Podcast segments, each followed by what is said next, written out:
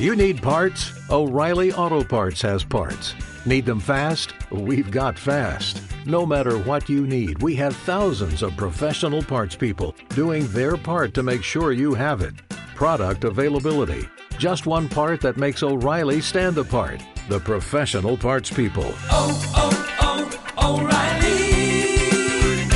O'Reilly Auto Parts. Hoy deseo to- tocar un tema con usted que se dice, no esperes que Dios lo haga. Ya Él lo hizo. Amén. ¿Cuántos estamos esperando que Dios haga algo en nuestra vida? Pero ya Él lo hizo. Todo lo que tú estás esperando que Dios haga en tu vida, ya Él lo hizo. Ya está hecho. El Señor en, en la cruz dijo, consumado es. Todo lo que tenía que hacerse se hizo. Lo único es que quizás tú y yo no hemos podido o no hemos todavía recibido la revelación de lo que Él ya hizo. ¿Por qué no recibimos a veces esa revelación? Porque a veces tenemos un techo que es muy bajo. Tenemos techos que cuando llegan, cuando llegamos a un sitio, los vemos estrechos.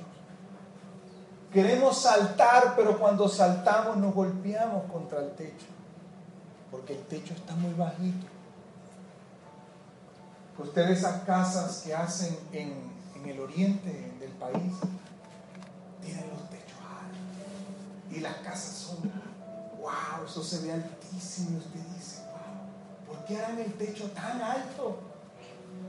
Porque necesita, ¿verdad? Que haya aire, ventilación. Usted se imagina una casa, ¿verdad? Por allá, por Maracaibo, donde el techo sea de esta estatura. El calor fuese terrible sofocante, necesita espacio, por eso esas casas son altas. En Monagas, donde yo estuve un tiempo viviendo, las casas tienen el techo alto. En Río Chico, que tenemos nuestra casa, la casa, el techo inmenso. Y usted dirá, pero ahí se pueden hacer dos pisos. No, es que si usted hace dos pisos, el calor no lo aguanta.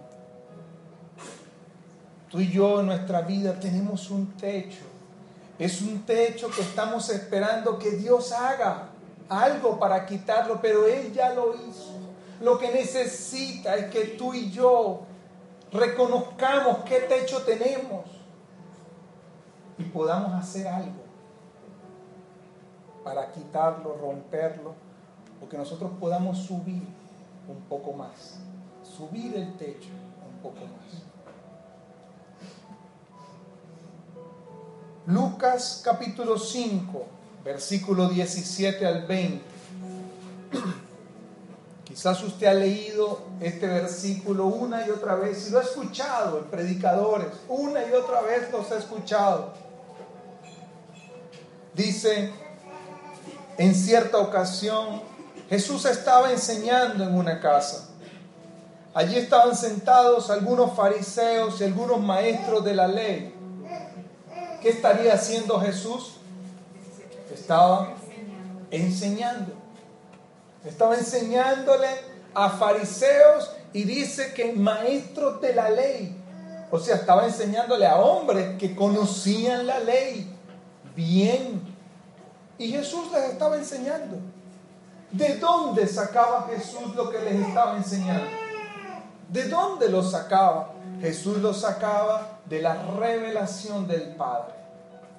Dios podía darle la revelación para poder enseñar a eruditos de la ley, licenciados, doctores, maestrías. Jesús estaba ahí enseñándoles.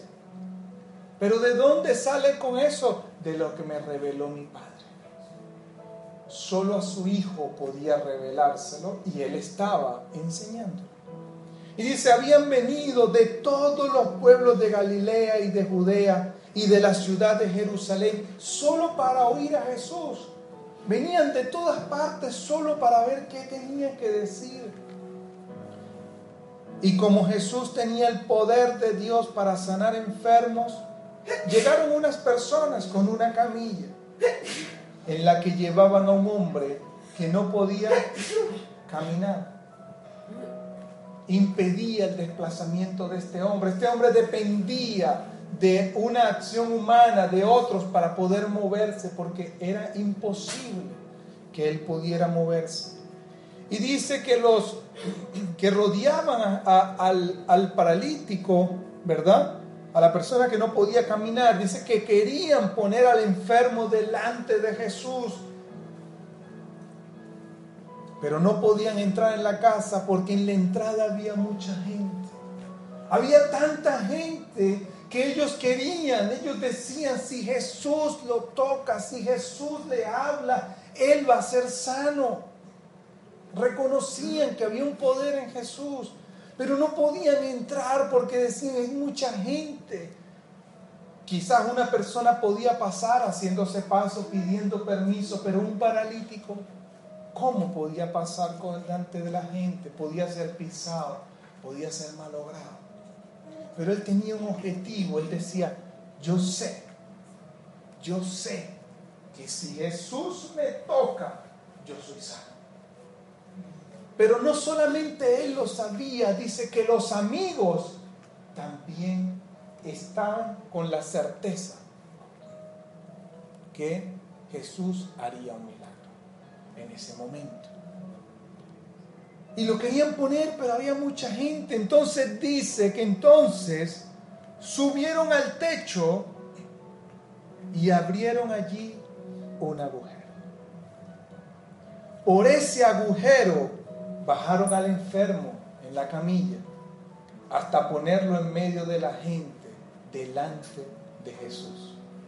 Cuando Jesús vio la gran confianza que aquellos hombres tenían en él, le dijo al enfermo, amigo, te perdono tus pecados. En su versión, la versión Reina Valera, puede decir, tus pecados son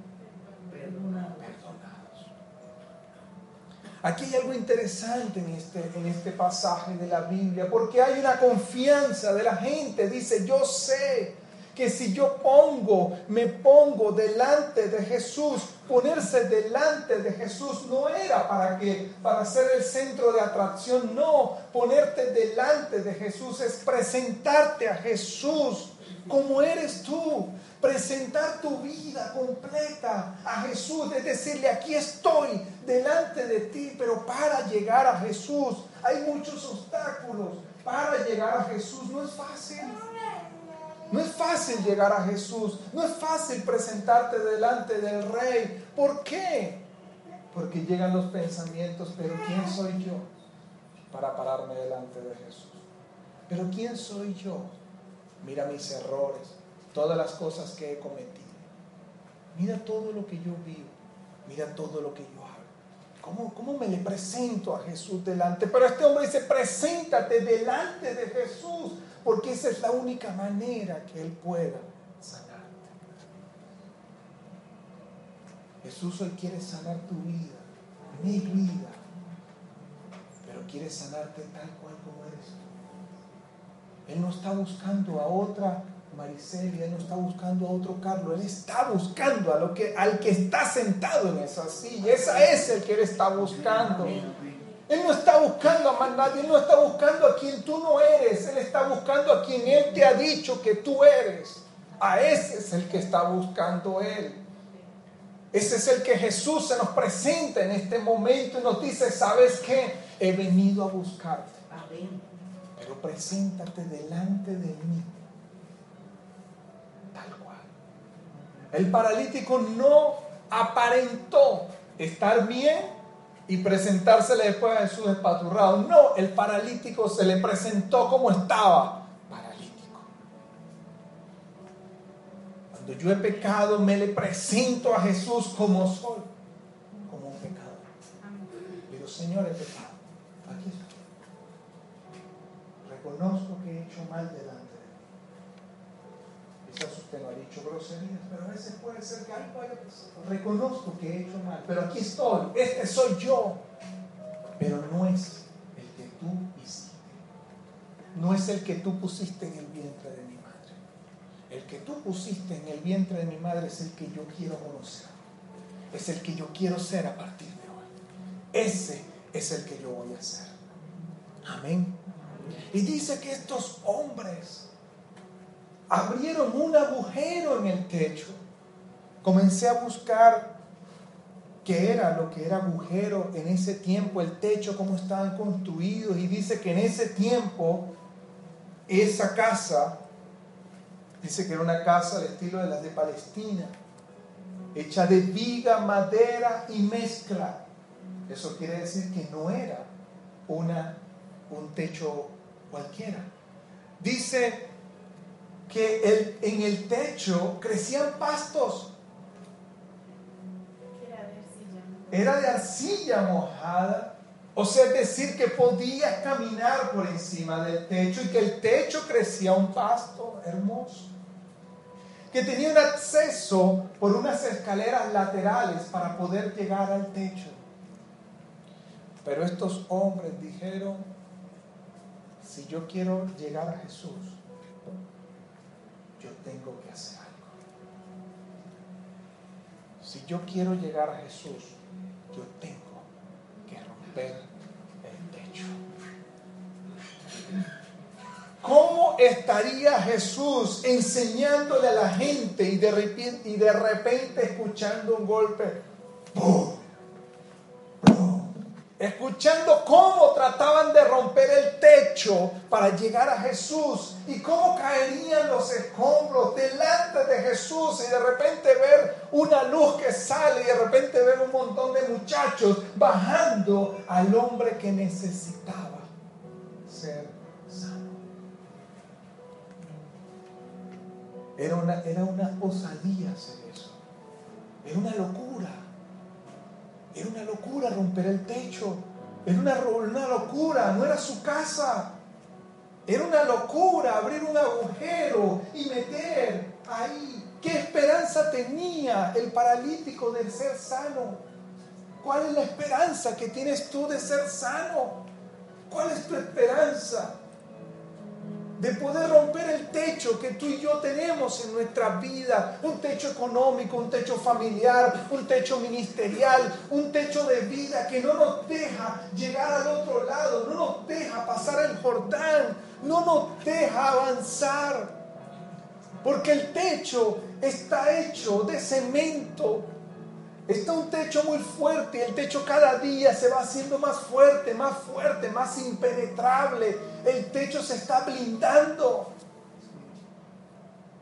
Y es lo que digo, necesito. Si tú quieres ser sano, como este hombre le dijo, he visto la gran confianza que tienen, que estos hombres tenían en él. En la traducción lenguaje actual, Jesús le dice al hombre amigo. No le dice, sé si levántate y anda. No, le dice amigo. Te perdono tus pecados. Puede ir. Tu fe, tu perseverancia, tu sacrificio, tu osadía, tu valentía tú quieres hoy recibir un milagro de Dios, tenemos que armarnos de valentía, tenemos que armarnos de osadía, tenemos que ser osados, osados, hacer cosas osadas para el Señor, para que el Señor pueda bendecir nuestras vidas. Eso es lo necesario. Tanto que se apagó la pila. Es necesario que tú y yo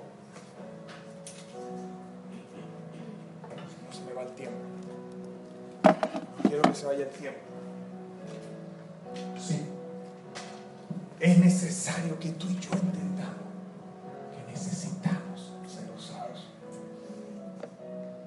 Necesitamos romper el techo de nuestra vida. No sé, tenía dos semanas fuera de la iglesia y muchos me decían, pero no te preocupa.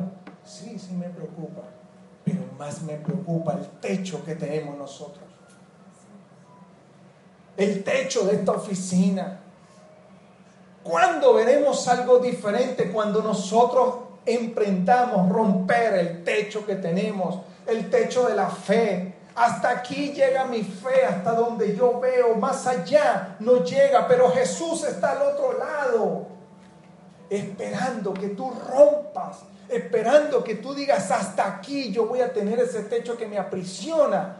Ya no aguanto más este techo. El techo de tu vida y de mi vida, en vez de hacerse más amplio, se está acortando. Se está haciendo más bajo. Usted cada vez se siente más sofocado. Los días pasan. ¿Qué día estamos hoy? 16 de febrero, hermano. Hace unos días estábamos dando el feliz año a nuestra familia, diciéndole, entró el 2014, bienvenido el 2014, aquí está el 2014. Ya estamos a 16 de febrero. Mañana diremos, ya estamos en Semana Santa. El techo se está cortando, pero Dios está dando una oportunidad para decirte, rompe el techo. Rompe el techo. No sigas poniéndole más pasto al techo, porque el techo se está haciendo pesado. El techo te está aprisionando. El techo estaba constituido por vigas, por tablones, por mezcla, por todas las cosas para poder sostenerse para poder estar ahí, pero no para que se cayera, sino para que fuera más fuerte todavía. El techo de tu vida y la mía cada vez está siendo más impenetrable para las bendiciones de Dios cada vez está siendo más impenetrable. Pero estos hombres dijeron, sea construido de lo que sea, yo necesito que mi amigo sea sano. Y el que estaba tirado en el piso dijo, sea lo que sea, ustedes hagan lo que tengan que hacer, pero destruyan el techo para que yo sea sano. Destruye el techo hoy que hay en tu vida para que tú puedas ser sano. Es necesario. Es necesario que destruyamos el techo, ya no más ya no más. ¿Hasta dónde? Los amigos decían, querían poner al enfermo delante de Jesús. Nunca se detuvieron para ayudar a su amigo. Nunca se detuvieron para ayudar a quien necesitaba. Tú y yo debemos saber que nuestro techo no solamente es individual, sino también nuestro techo también es grupal en la medida en que tú y yo nos separemos más de, nuestros hermanos, que nos separemos más de ellos, el techo se está haciendo más duro. El paralítico no podía romper el techo solo, necesitaba la ayuda de sus amigos, necesitaba la ayuda de personas correctas que estuvieran al lado de él para poder ver su necesidad y poder golpear en donde era porque hago una pregunta. ¿Alguien le estaba avisando a ellos dónde estaba Jesús parado? Les decía a ellos, ¿estoy golpeando bien? Sí, dale. Dale que ahí está Jesús. Da, da, dos pasos a la derecha, cinco adelante y uno a la izquierda. Y ahí vas a golpear. No, mi hermano, ellos llegaron arriba y dice que abrieron un agujero y lo pusieron delante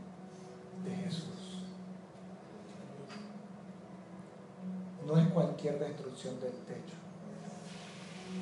Es golpear donde tiene que golpear.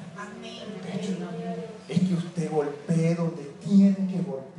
Es que yo hoy vengo a decirle, no golpee al aire, no golpee donde no tiene que golpear, no pierda su fuerza golpeando cosas que no están haciendo bien, golpee donde tiene que golpear, péguele duro a ese techo que usted tiene, a ese problema que usted tiene, identifíquelo porque usted sabe cuál es. Y lo único que está haciendo Jesús es sentado enseñando lo único que está haciendo Jesús es sentado ante unos discípulos diciéndoles, capacitándoles, pero hay uno que necesita, necesitan ser sanos, necesitan ser sanos para avanzar. Y estos hombres se avanzaron hasta arriba, golpearon en el lugar correcto y pusieron al muchacho delante del Señor. Es ahí donde yo quiero que usted llegue, es ahí donde yo quiero que usted esté golpeando en el lugar correcto, no pegando al aire, no gaste su fuerza en pegar con cosas que no, que no hacen falta, no se distraiga con cosas que no hace falta distraerse, golpee en el lugar, su familia necesita que usted golpee en el lugar correcto. Como dice cuando hay peligros en la nación, esto es un problema de Estado, esto es un problema, su familia es un problema de Estado,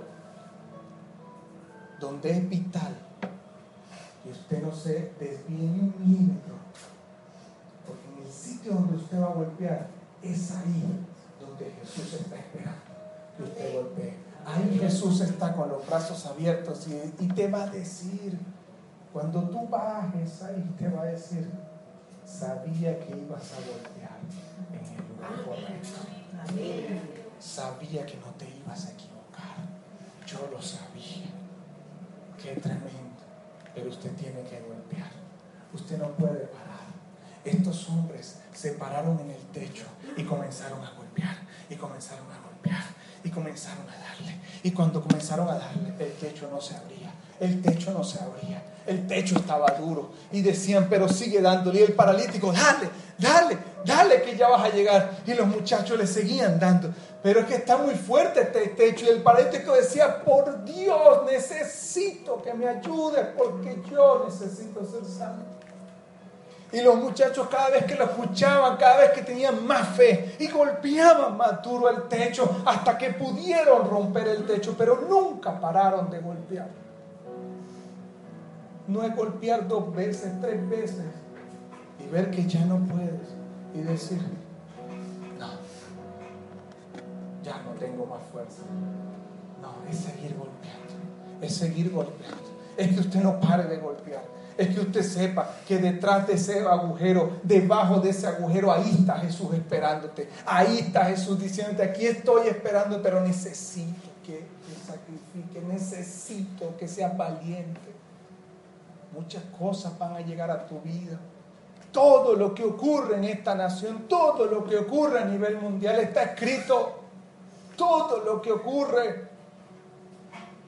Pero necesitamos personas sanas, necesitamos personas llenas del poder de Dios.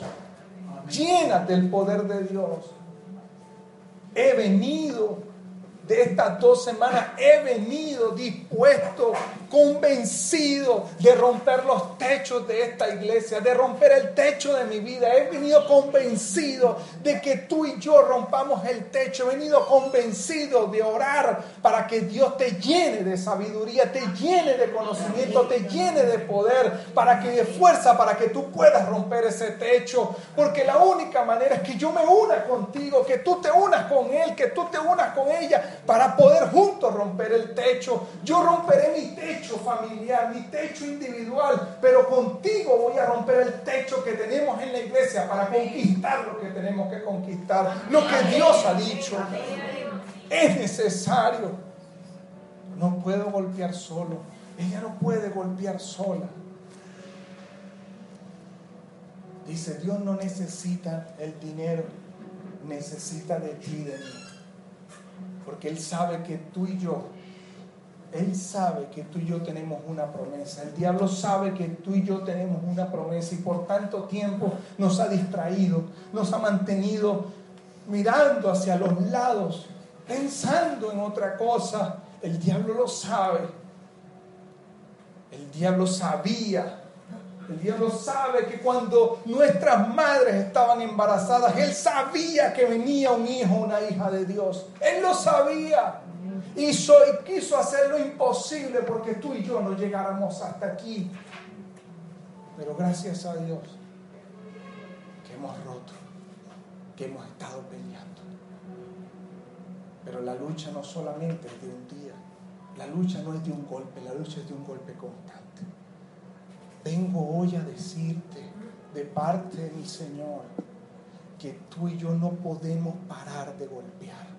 Tú y yo no podemos parar de golpear, porque ahí está el golpear y golpear y golpear y no parar de golpear hasta que se rompa lo que nos ha tenido asfixiados durante todo este tiempo. Este año 2014 no es igual a otro año, no es el mismo año, es el año de la promesa de Dios a mi vida, a tu vida. Es el año de la salvación de mi familia. Es el año en que mi familia va a conocer de Él. Este es el año, no es otro, es este.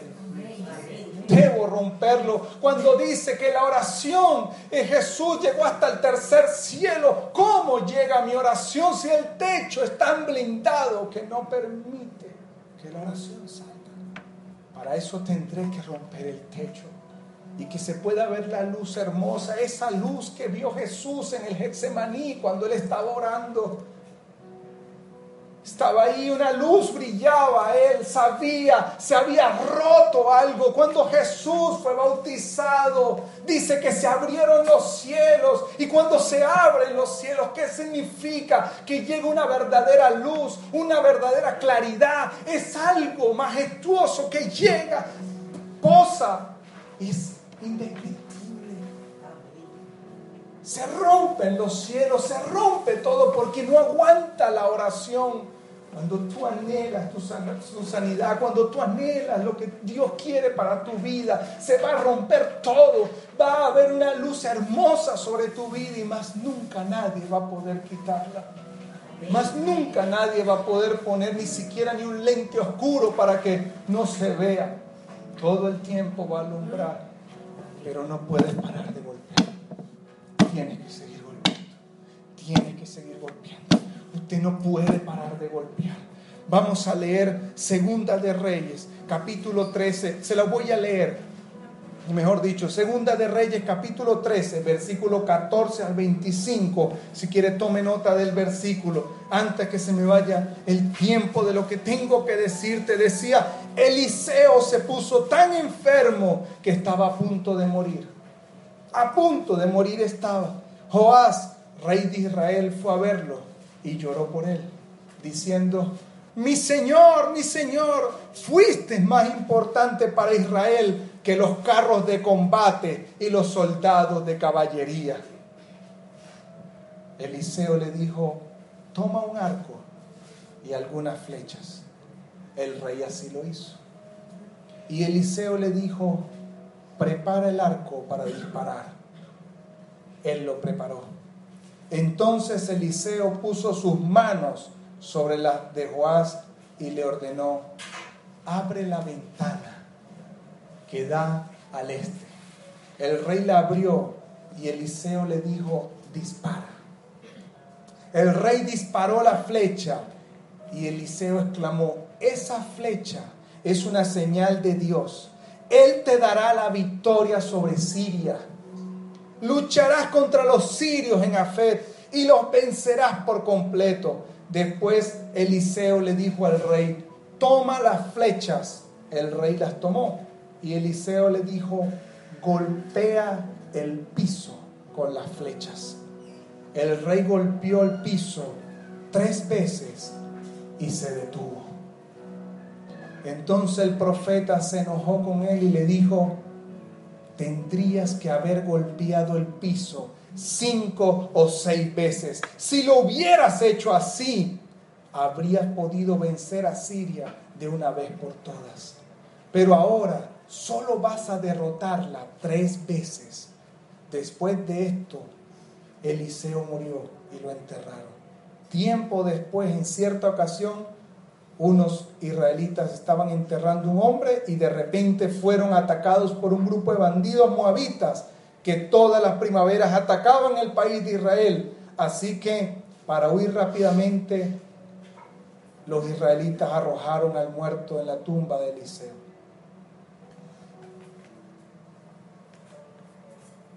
Cuando más adelante dice, cuando a Ben Abad en tres batallas y en todas las, en todas las derrotó. ¿Sabe qué?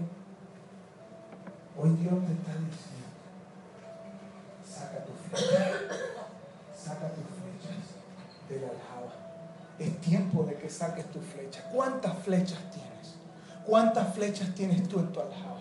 ¿Cuántas flechas Dios te ha dado? ¿Cuántas flechas tienes? Sácalas. Dispara para que le des la señal a Dios de que es tiempo, de que es tiempo de batallar, de que es tiempo de guerra, es tiempo de que el techo se rompa, es tiempo de que mi vida ya quite todo techo de amargura, todo techo de límite, todo límite se quite de mi vida, es tiempo. Pero luego el Señor te dice, saca las flechas y golpea, golpea, golpea la tierra, golpéala. Este hombre solo golpeó tres veces, porque eso fue lo que él pensó que era suficiente Eliseo le dijo, si hubieses golpeado cinco o seis, nunca hubieses querido derrotar. Pero como golpeaste solo tres veces, entonces así será. Tres veces podrás derrotar al enemigo. Tres veces podrás derrotar a la tentación. Tres veces el diablo vendrá a tu vida y no podrá contra ti, pero las demás vas a perder. Vengo con un mensaje a tu vida. No son tres, no son cuatro. Es todos los días. Todos los días. Es todos los días. Yo golpeo, yo golpeo, yo golpeo, yo golpeo. No me paro de golpear. Dígalo conmigo, yo golpeo, yo golpeo. No paro de golpear. Yo golpeo, yo sigo golpeando, yo sigo golpeando, yo sigo golpeando. Haga con sus pies así, yo sigo golpeando, yo sigo golpeando. Te cansa, es verdad, te cansa. Yo sigo golpeando, yo sigo golpeando. No paro de golpear. Yo golpeo, yo golpeo. No son tres, no son dos, no es una. Yo sigo golpeando. No me canso de golpear. No me voy a cansar de golpear. Porque el techo se tiene que caer. El techo tiene que caerse. Yo tengo que llegar a Jesús. Yo tengo que llegar a mi sanidad. Yo tengo que ver la revelación de Jesús en mi vida. Yo tengo que verla. No es para otro, es para mí. Yo sigo golpeando. Eliseo le dijo, si tú siguieras golpeando, los sirios más nunca te irían a atacar. Si tú sigues golpeando, el diablo nunca, nunca te va a condenar, nunca te va a pegar, nunca te va a tocar, nunca va a tocar tu familia, nunca va a tocar tus finanzas, tu familia, tu casa, nunca va a tocar ningún tesoro que Dios te haya entregado. De hecho, te devolverá todo lo que el diablo te ha quitado, todo lo que Dios, todo lo que Dios te ha dado va a venir al rescate, todo te lo va a traer y te lo va a presentar delante de ti, pero para eso golpea, golpea golpea, no puedes parar de golpear, tienes que seguir golpeando, te vas a cansar de golpear, tu cuerpo se va a debilitar, pero tú tienes que decirle, Señor, yo sigo golpeando, yo sigo golpeando, póngase en pie, vamos a orar al Señor Padre, a Dios vamos a orarle en esta mañana, usted tiene que seguir golpeando, usted tiene que romper ese techo, usted debe romper el techo que lo ha tenido aprisionado, yo debo romper ese techo, la iglesia debe romper el techo, no más techo en nuestra iglesia, no más techo en tu vida, no más techo en mi vida, no más techo en tu familia, ya basta del techo que ha tenido aprisionada tu familia. Estos hombres dijeron, vamos a hacer lo posible, lo imposible lo hará Dios. Vamos a hacer lo posible. Romper un techo es posible. Romper un techo era posible. Para ti romper el techo es posible. Ahora la sanidad es para Jesús. Es la que Jesús te quiere dar. Es la que Dios quiere dar a tu vida. Pero tú encárgate de romper el techo. Tú encárgate de romper el techo en tu vida. De romper el techo en tu casa. Decirle ya hasta aquí tenía este techo. De hoy en adelante los cielos se abren en mi casa. De hoy en adelante los cielos se abren completamente y voy a ver la luz de Dios. Más nunca porque no voy a parar de golpear. No voy a parar de golpear. No te voy a dar el gusto, diablo, de que me veas cansado, de que me veas agotado, de que me veas triste. No te doy el gusto. Este solamente como soy rey, tres veces me serán suficientes, pero Eliseo, esto no es cuestión de suficiente, esto es cuestión de eterno. Sigue golpeando porque esa es la única manera de que el enemigo saldrá de tu vida, saldrá completamente de toda tu familia. Quieres ver a tu familia, pero no puedes romper el techo. Necesitamos unirnos unos a otros para romper el techo en el nombre de Jesús. Yo le voy a pedir en este poco tiempo que tengo que busque a dos personas. Usted busque a dos personas más y se coloque con esas dos personas. Busque dos personas ahí donde usted está.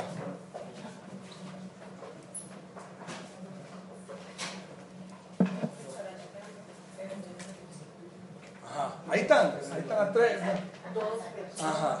Dos personas más, no le digo tres por Francia, cuatro. Dos personas. Pongo otra vez el, el, la musiquita que estaba sonando ahí. Ah, faltó Brigitte, mira, ¿viste? Ajá. Ponte ahí con Richard también ahí. Ajá. Amén. ¿Qué vamos a hacer, mi hermano? Usted se va a colocar con esas tres personas, usted se va a colocar en círculo así. Circulito, Quite la silla, quite todo eso. Esto es el Parque del Este, mi hermano. Aquí estamos en un hermoso jardín. Ese jardín que Jesús está colocando en nuestras vidas. Ahí está usted. Y en esta mañana vamos a hacer una oración de tres. Dice, poneos de acuerdo. Si dos o tres se ponen de acuerdo en alguna cosa, mi Padre que está en los cielos, Él la va a cumplir. Hoy solo te quiero pedir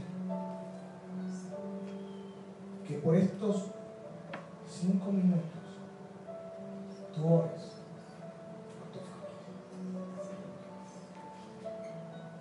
Que ustedes tres se unen en oración por la familia.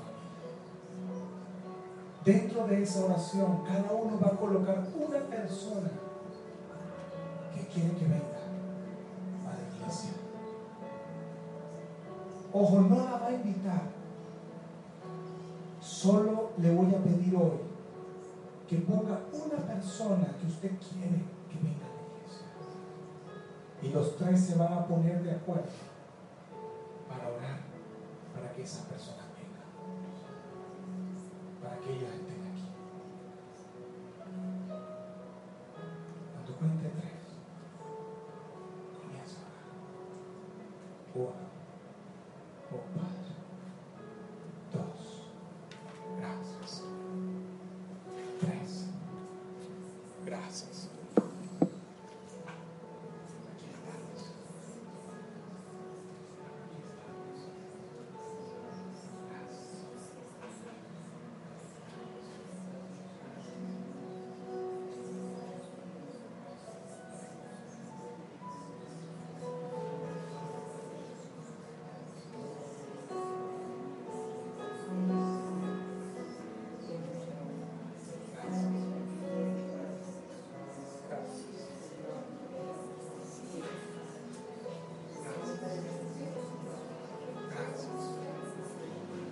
Gracias.